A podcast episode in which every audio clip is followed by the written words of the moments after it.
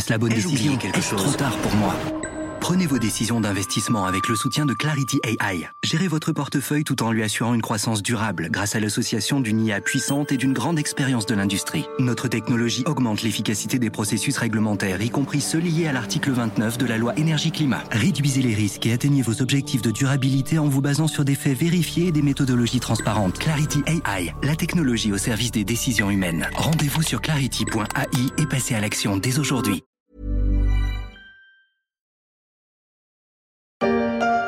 Téléphone pour savoir si vous aviez euh, une information sur la date de livraison des vaccins.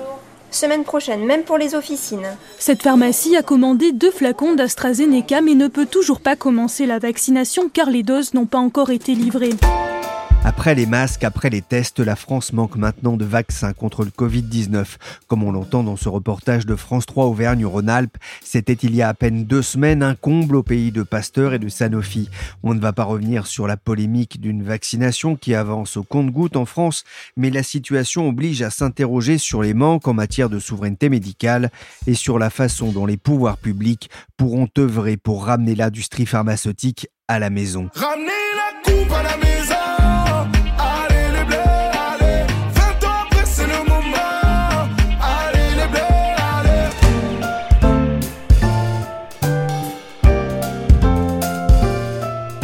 Pierrick Fay, vous écoutez La Story, le podcast d'actualité des échos, et on va voir ce que la France peut faire pour attirer les laboratoires et pourquoi il ne serait pas inutile de s'inspirer de nos voisins belges. Oui, effectivement, une situation incroyablement paradoxale d'une entreprise devenue stratégique depuis quelques jours alors qu'elle est en redressement judiciaire.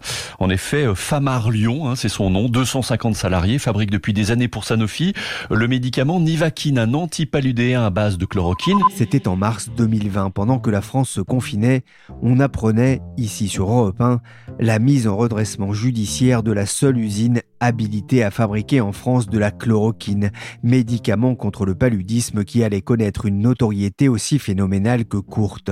L'entreprise Famar échappera à la fermeture grâce à l'offre de rachat d'un groupe libanais.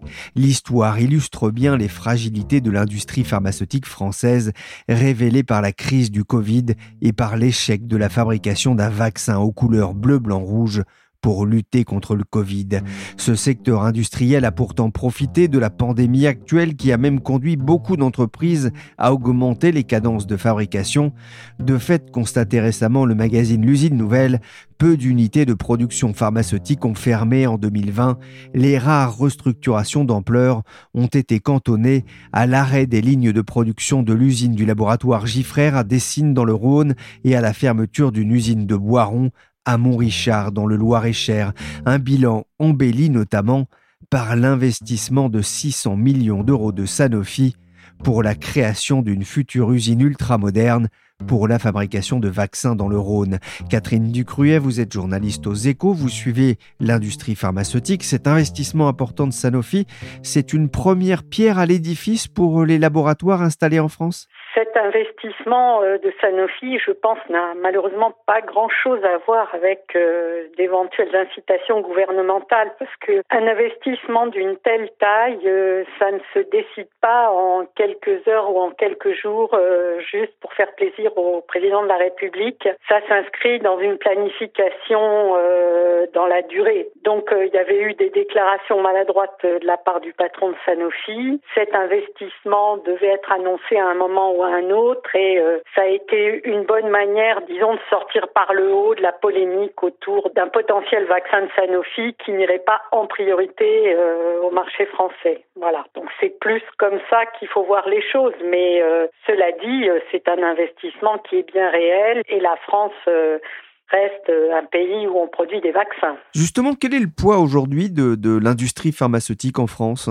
Alors, euh, ben, l'industrie pharmaceutique, euh, c'est quand même euh, une industrie importante en France. Son chiffre d'affaires est de 60 milliards d'euros. Elle emploie quand même 98 500 salariés, dont 30% en Île-de-France. Elle produit aussi euh, en France sur 271 euh, sites.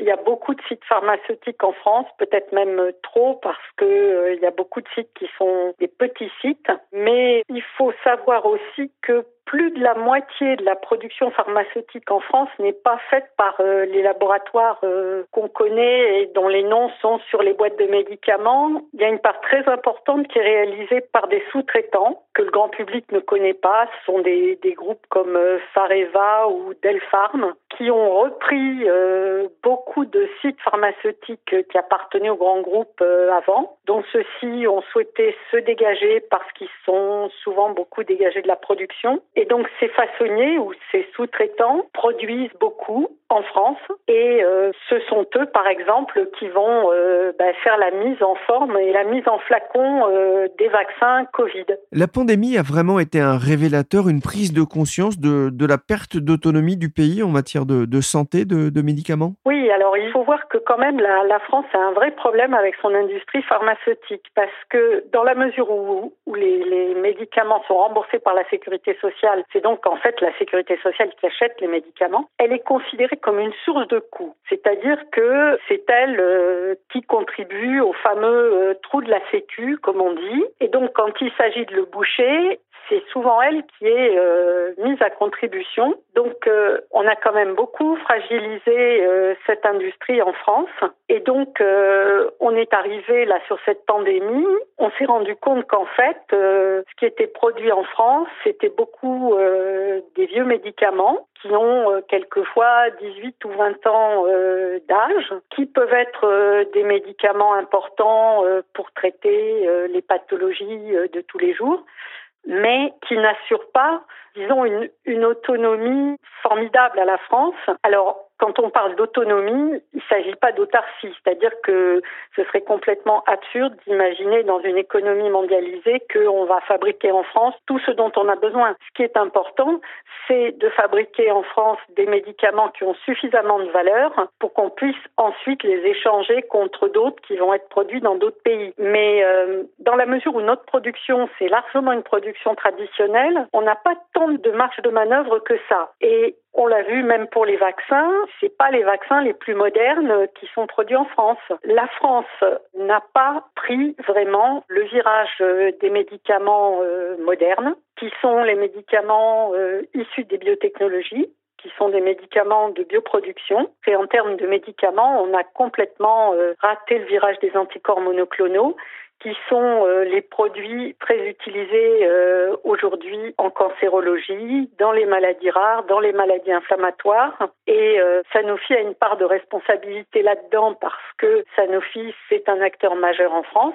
Et il a mis très longtemps à s'y intéresser et il y est venu beaucoup grâce à son accord avec Regeneron, qui est une entreprise de biotech américaine. Et donc, les médicaments qu'ils ont développés ensemble, finalement, ils ont été produits beaucoup aux États-Unis. Par exemple, Dupixent, qui est le produit phare de Sanofi en ce moment contre l'eczéma et l'asthme, eh bien, il est produit euh, essentiellement aux États-Unis et pas en France. Donc, on a un outil de production en France qui a euh, pas mal vieilli.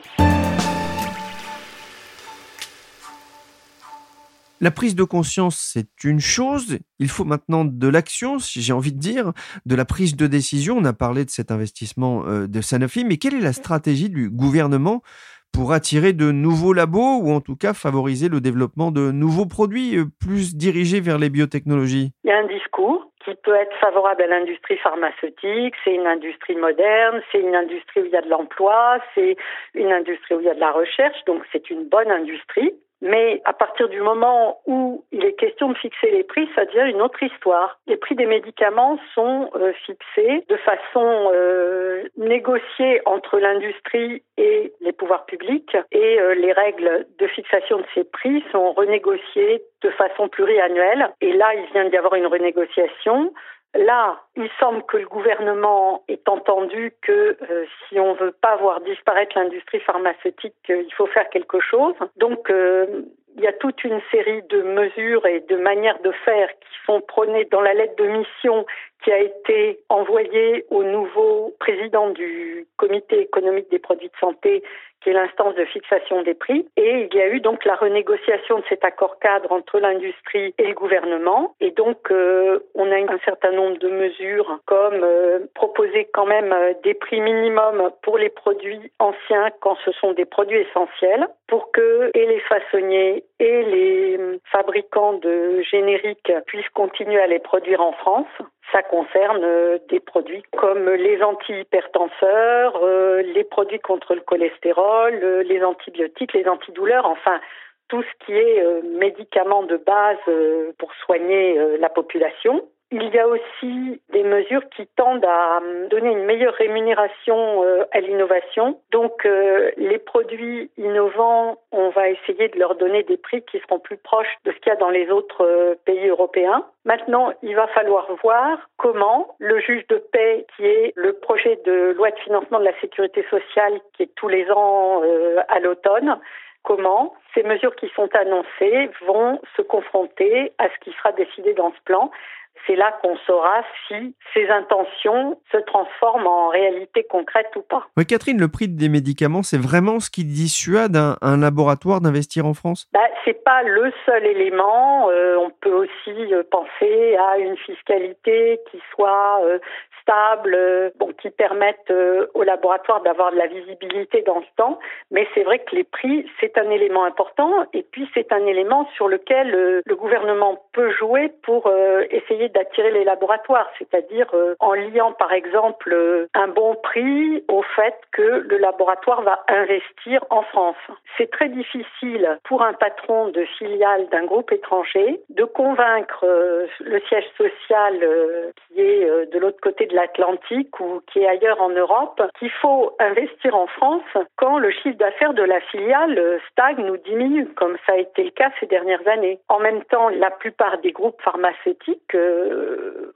ont envie de vendre leurs produits en France, parce que la France est un pays qui a une médecine sophistiquée, donc tous les produits innovants peuvent y être euh, déployés de façon satisfaisante. On pense à la cancérologie, on pense euh, aux maladies rares, on pense aux maladies auto-immunes. Ce sont des domaines où il y a de l'innovation et donc des produits a priori chers. La France a parfaitement les moyens, avec la médecine sophistiquée qu'elle a, d'utiliser ces produits. Mais pour ça, il faut que les laboratoires euh, puissent obtenir des prix quand même rémunérateurs. Pas qu'on les compare à des produits qui sont sur le marché depuis 10 euh, ans et qu'on leur propose un prix euh, qui va être pratiquement le même. Ça, c'est pas possible pour un laboratoire pharmaceutique. La France pourrait prendre en exemple la Belgique. Le plat pays champion du waterzooi de poulet et du lapin à la bière s'est révélé aussi durant la crise du Covid comme l'une des plaques tournantes de la vaccination en Europe, une terre fertile pour l'industrie pharmaceutique. Bonjour Florence Beauchard. Bonjour. Vous êtes journaliste aux Éco Week-end. Vous vous êtes rendu dans la commune de Wavre, c'est en Wallonie, en Belgique. Près de 35 000 personnes vivent dans cette ville située au, sud-est de Bruxelles, à une trentaine de kilomètres. Alors la ville est connue pour ses parcs d'attractions et pour sa statue de Macaste, un petit personnage de bronze espiègle. Il montre ses fesses sur la place de l'hôtel de ville pour symboliser l'esprit espiègle et frondeur des gens du cru. C'est une offrande pour le vaccin du Covid, j'ai presque envie de dire, même si celui-ci sera plutôt inoculé euh, dans le bras. Euh, car Wavre, Florence, c'est pas seulement une aimable cité belge, c'est aussi un haut lieu de la fabrication de vaccins en Europe? C'est le plus grand centre mondial de fabrication de vaccins. Il appartient au Britannique GlaxoSmithKline. C'est euh, aujourd'hui une cinquantaine de bâtiments répartis sur l'équivalent de 70 terrains de foot. je peux vous dire que pour euh, arriver à pénétrer dans cette enceinte, c'est un peu long. Il faut euh, et tenter plus. Il y a des tourniquets de sécurité tous les deux mètres. Et puis, on rentre pas comme ça sur les lignes de production. Elles sont visibles seulement depuis des baies vitrées. Alors, on voit des cuves, des tuyaux, des vannes.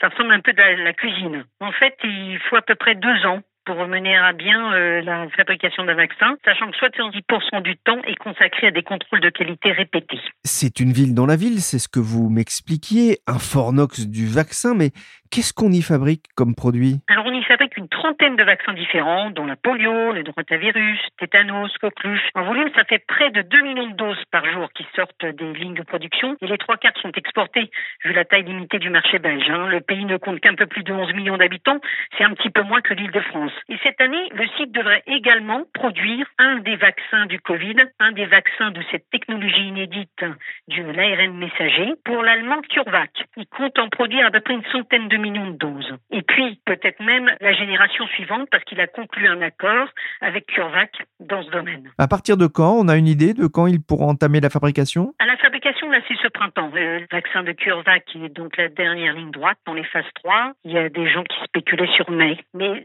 là, par exemple, ils commencent déjà à produire avant même. Hein. Ils ont reçu des premiers lots d'antigènes parce qu'en fait, ils vont s'occuper juste de la formulation et du conditionnement du vaccin. Vous le disiez, hein, l'usine appartient au britannique GlaxoSmithKline, mais, mais c'est pas le seul fabricant de vaccins présent en Belgique. Non, du tout. Il y a l'américain Pfizer, par exemple, qui a choisi le site flamand de Purs, un peu plus haut, un peu plus au nord, pour fabriquer en masse les vaccins Covid de son partenaire allemand BioNTech, non seulement pour l'Europe, mais aussi les pays du Golfe. Et en Wallonie comme en Flandre, on trouve une multitude de sous-traitants de cette industrie, dont Thermo Fisher, qui a fait parler de lui parce que le site de CNF produit le vecteur viral du vaccin controversé d'AstraZeneca. Et à Charleroi, un peu plus loin, il y a Universel, c'est une jeune société qui a développé une technologie de production low cost pour les vaccins et qui est testée aujourd'hui avec succès pour le Covid également. C'est vrai qu'en ce moment, on parle beaucoup de vaccins. On a l'impression que ça intéresse euh, euh, tout le monde. J'ai envie de dire, plus c'est lent, plus ça intéresse le monde. Mais le succès de la Belgique en matière pharmaceutique ne s'arrête pas qu'au vaccin. Le pays a développé d'autres spécialités? Tout à fait, parce que l'immunologie, bien sûr, s'arrête sa grande spécialité, mais il y a aussi la thérapie génique et la thérapie cellulaire. Il y a aussi toute une partie euh, medtech, donc des dispositifs médicaux. Et grâce à un réseau hospitalier de qualité, le plat pays, c'est quand même le numéro 2 en Europe nombre d'essais cliniques par habitant. On voit effectivement hein, que c'est devenu euh, une industrie euh, prépondérante, très importante en Belgique. Mais comment est-ce que le pays est devenu un, un champion de la pharmacie en Europe En fait, France, le pays a une longue tradition de chimie-pharmacie. Vous connaissez Solvay, Janssen, etc. Et comme notre pays, il a bénéficié également de l'implantation de géants anglo-saxons de la pharma dans les années 50, comme Pfizer, Johnson Johnson ou encore SmithKline, qui est un, un des ancêtres du champion euh, GSK. Alors parmi ces grands noms euh, de la Big Pharma, on revient à GSK, qui a joué un rôle non négligeable hein, grâce à un certain Jean Stéphane. Il est rentré d'abord comme euh, ingénieur de recherche dans la boîte, puis il a progressivement grimpé les échelons pour se retrouver directeur général dans les années 90. Et c'est lui vraiment qui a réussi à convaincre les autorités, la maison mère, de faire de la Belgique le cœur de son expertise en vaccins, à la fois côté R&D et production. Quand la Wallonie a voulu relancer son industrie après le déclin de la sidérurgie qui avait fait sa gloire au 19e siècle, eh bien, ce Jean Stéphane, il a soutenu la création du pôle de compétitivité BioWin et l'application d'un plan dit Marshall de soutien à la création de biotech dans la région, qui passait par la multiplication d'accords entre le groupe et les universités notamment, mais bien sûr par tout un dispositif de soutien euh, au niveau régional, local et national. Et derrière ce plan, il y avait aussi un certain Jean-Claude Marcourt, qui est resté pendant trois législatures ministre de l'économie et de la recherche. Il a beaucoup œuvré aussi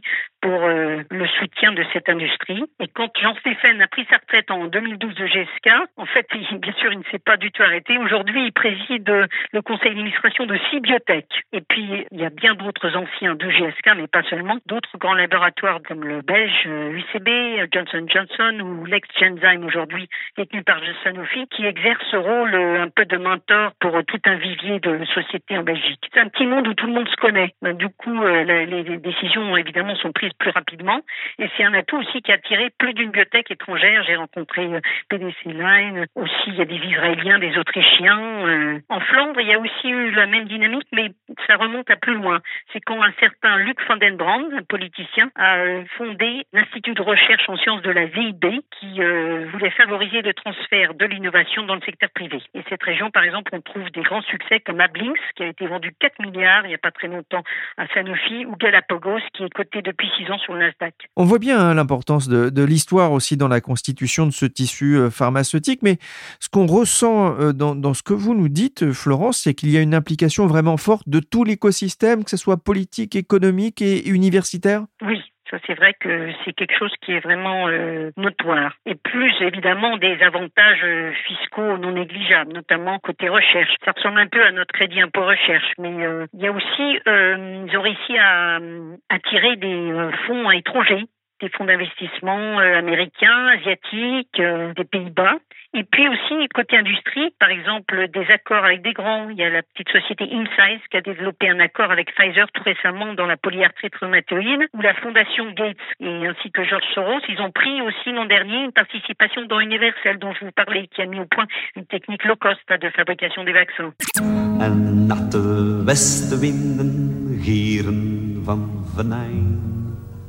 dan vecht land, vlak land. Ah, le plat pays de Jacques Brel. Si j'ai bien compris aussi, Florence, la géographie a eu aussi son importance? Tout à fait. Mais je vous rappelle que notamment, non seulement c'est au carrefour de l'Europe, mais ils ont un super port, le port d'Anvers, qui est un des plus grands ports euh, d'Europe, et des aéroports qui ont été moteurs dans l'établissement d'une certification internationale sur le transport justement géographique des produits euh, biopharmaceutiques. Liège, pendant la pandémie, là, c'est devenu le hub européen de l'OMS. Et ils ont été euh, consacrés le meilleur aéroport cargo en 2020. Donc c'est dire que tout ce qui est logistique, et aussi très très euh, développé. Et on voit que la réussite hein, euh, d'une industrie, hein, ça tient souvent à un ensemble euh, de choses hein, qui vont permettre là aussi son développement et ses succès. quel impact cette stratégie a-t-elle eu sur l'emploi dans la région? En termes d'emploi, cette stratégie a eu un impact significatif. Au total, il y a près de 39 000 personnes qui travaillent dans le secteur, dont 5 400 chercheurs. Et si on ajoute les emplois directs, on arrive à un total de 120 000. Et ces chiffres augmentent d'année en année en raison de l'augmentation à la fois des investissements industriels et de la R&D. Par exemple, en 2019, un montant record de 3,8 milliards a été investi en recherche, soit une croissance de 50% sur 5 ans. On le voit donc un, succès industriel, un succès aussi en termes d'emploi, mais la Belgique ne, ne, veut pas se reposer sur ses lauriers? Non, certainement pas. Il ne faut pas relâcher les efforts parce que le danger qui guette aujourd'hui les sociétés qui veulent grandir, c'est de ne pas trouver les compétences sur place. Donc, ils mettent en place de nouvelles formations et euh, lancent de nouveaux pour euh, éventuellement combler aussi les maillons manquants de la chaîne de bioproduction qu'ils veulent maintenir sur place.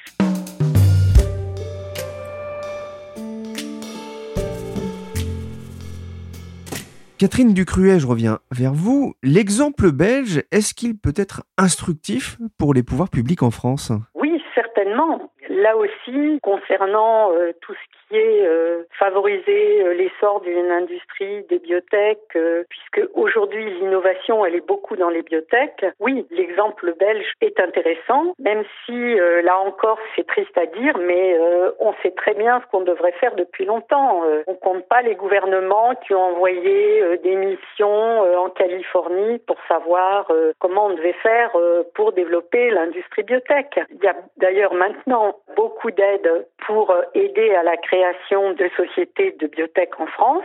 Là où les problèmes commencent pour ces sociétés, c'est quand elles ont besoin davantage d'argent pour démarrer des essais cliniques, parce qu'il n'y a pas beaucoup de capital risque spécialisé capable d'investir euh, dans ces entreprises. Il n'y a pas de marché équivalent au Nasdaq, mais ça c'est vrai aussi euh, pour les sociétés belges. Et il n'y a pas en France non plus beaucoup soit de family office, c'est-à-dire euh, c'est des fonds qui sont euh, créés par des industriels qui ont réussi dans d'autres domaines. Il n'y a pas non plus beaucoup de fonds suscités par euh, l'industrie pharmaceutique elle-même. Par exemple, Sanofi n'a pas joué le rôle qu'ont joué les Roches ou les Novartis, par exemple, en Suisse. Ils n'ont quasiment jamais investi ou passé des accords de collaboration avec des biotech françaises. Et pourtant, c'est pas la qualité de l'industrie biotech française qui est en jeu, puisque euh, à l'inverse, on voit que euh, des groupes comme AstraZeneca, comme Pfizer, comme Novartis investissent dans les biotech françaises, en rachètent ou passent des accords avec ces entreprises. Donc là, Sanofi n'a pas joué le, le rôle qu'il aurait pu jouer de soutien à cette industrie. Bon, et puis encore une fois, euh, les biotech, c'est très bien tant que ce sont des startups, c'est moderne, c'est innovant, formidable.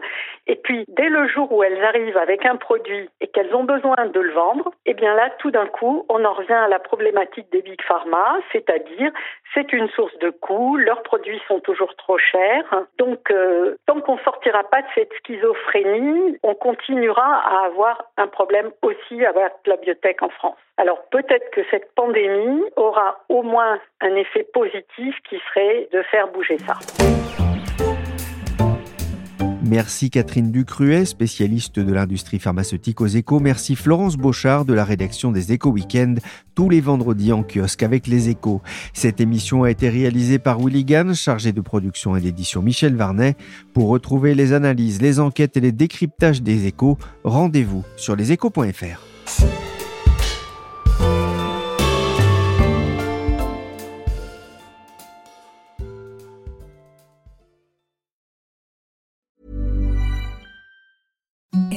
the softest sheets you've ever felt. Now imagine them getting even softer over time. That's what you'll feel with Bowl and Branch's organic cotton sheets. In a recent customer survey, 96% replied that Bowl and Branch sheets get softer with every wash. Start getting your best night's sleep in these sheets that get softer and softer for years to come. Try their sheets with a 30-night guarantee. Plus, get 15% off your first order at bowlandbranch.com. Code BUTTERY. Exclusions apply. See site for details.